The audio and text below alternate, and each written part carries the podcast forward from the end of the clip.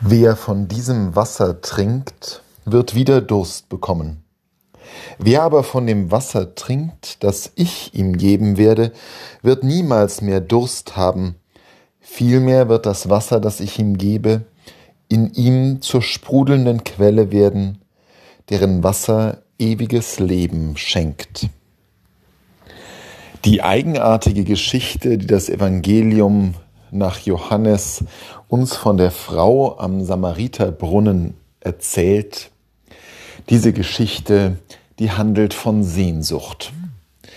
Die handelt von diesem inneren Verlangen, was in uns Menschen drinsteckt, was Jesus hier umschreibt bildlich mit dem Wort Durst. Wir haben hier auf Erden immer wieder große Sehnsucht, die uns so sehr quält, wie uns auch Durst quälen kann, die so unmittelbar auf uns zugreift, dass wir gar nicht anders können, als ihr nachgehen zu müssen, wie beim Durst, wo der Griff zum Krug, zum Glas, zum Becher unmittelbar sein muss. Dass es hier um Sehnsucht geht, das zeigt in seiner Raffinesse der Evangelist nur wenige Sätze später. Denn kurz nach dieser Bemerkung Jesu geht es darum, dass die Frau doch ihren Mann rufen soll.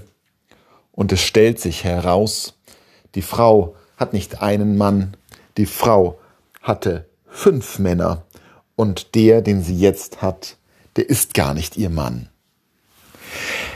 Mit typisch johannäischer Ironie wird hier das, was Jesus vorher mit Durst umschreibt, ganz schön handfest deutlich. Diese Frau sehnt sich offensichtlich nach der Gesellschaft eines Menschen. Diese Frau lechzt danach, Erfüllung zu finden und findet sie nicht. Im ersten, im zweiten, im dritten, im vierten und im fünften Mann nicht und selbst in dem, mit dem sie jetzt zusammenlebt, offenbar nicht. Der Mann, in dem sie die Erfüllung ihrer Sehnsucht finden wird, das ist der, mit dem sie jetzt gerade spricht. Der Messias, der ihr anderes Wasser gibt als das, was sie hier im Brunnen schöpfen kann, was ihr wieder Durst geben wird mehr als dies weltliche Wasser. Eines, das sie für immer erfüllen wird. Eines, das ihre Sehnsucht für immer stillt. Wir Menschen haben hier auf Erden eine ganze große Palette an unerfüllten Sehnsüchten.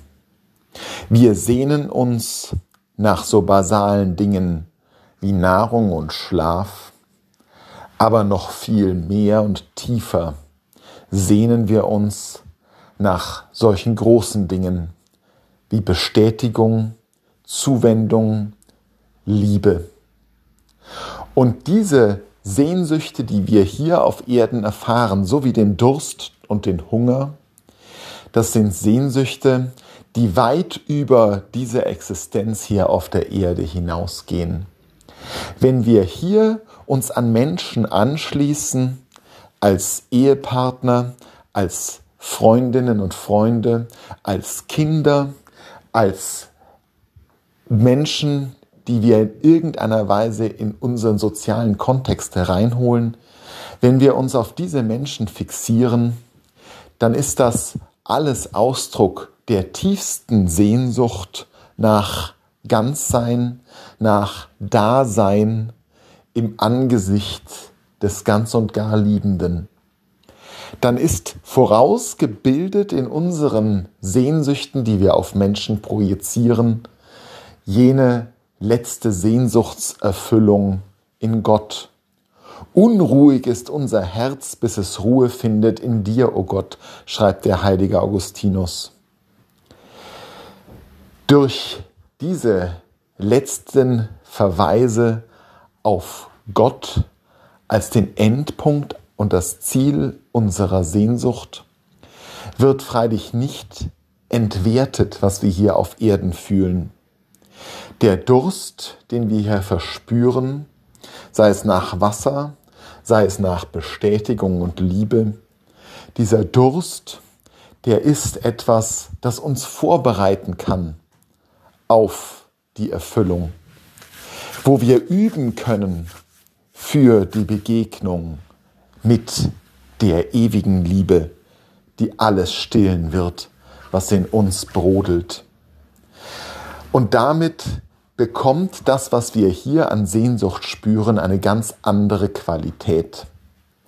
Damit wird auch die Suche der Samariterin nach Bestätigung zu etwas, das gar nicht unbedingt verurteilt werden muss, sondern wenn es ihr gelingt, dass sie versteht, was Jesus ihr sagt, dass er ihr etwas Besseres zu bieten hat, dann sind all diese Gehversuche wichtige Schritte gewesen.